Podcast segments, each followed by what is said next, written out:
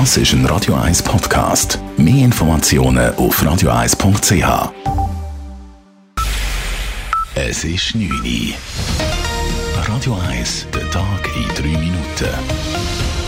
Mit dem Alles Kral.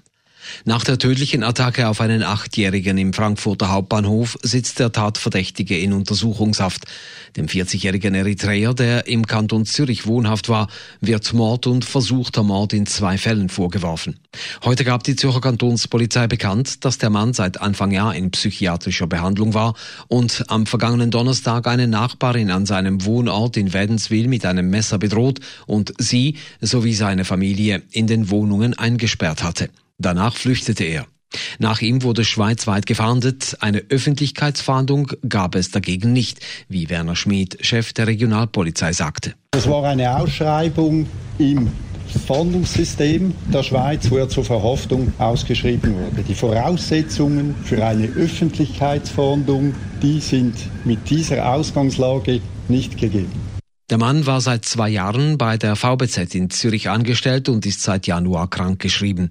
Der Angriff am vergangenen Donnerstag kam für alle überraschend. Der Eritreer wurde in einer Publikation des Schweizerischen Arbeiterhilfswerks als Musterbeispiel für eine gelungene Integration gelobt, was auch der deutsche Innenminister Horst Seehofer betonte.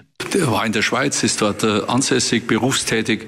Da gibt es eine Broschüre, wo dargestellt wird, welcher äh, super Fall einer gelungenen Integration es war.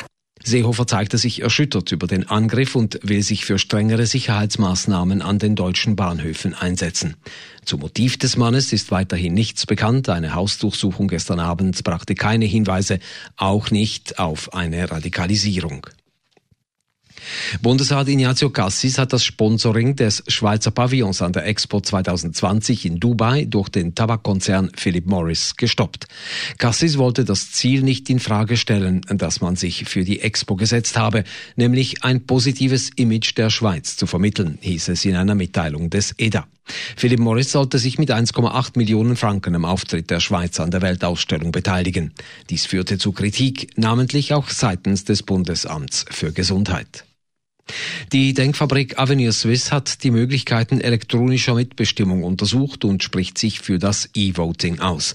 Die Realisierung der elektronischen Stimmabgabe sei trotz Marschhalt für die Weiterentwicklung der direkten Demokratie in der Schweiz notwendig, heißt es in einem heute vorgestellten Bericht.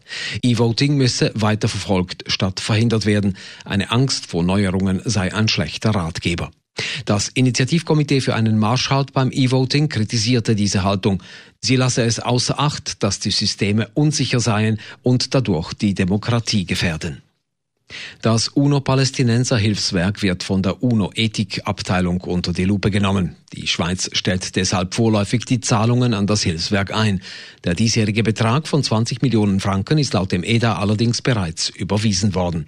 Der Direktor des Hilfswerks wird in einem internen Schreiben heftig kritisiert. Gemäß SRF geht es um Machtmissbrauch, Korruption und Vetternwirtschaft. Radio 1 Wetter. In der Nacht tut es zu und dann gibt es auch erste Regengüsse. Morgen am Mittwoch ist es sehr stark bewölkt. Gegen Berge zu gibt es dann noch die letzten Regentropfen.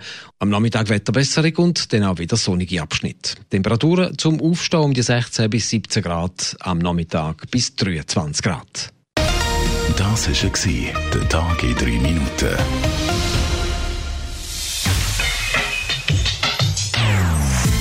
Non-Stop Music auf Radio 1. Die besten Songs von allen Zeiten. Non-stop. Radio 1.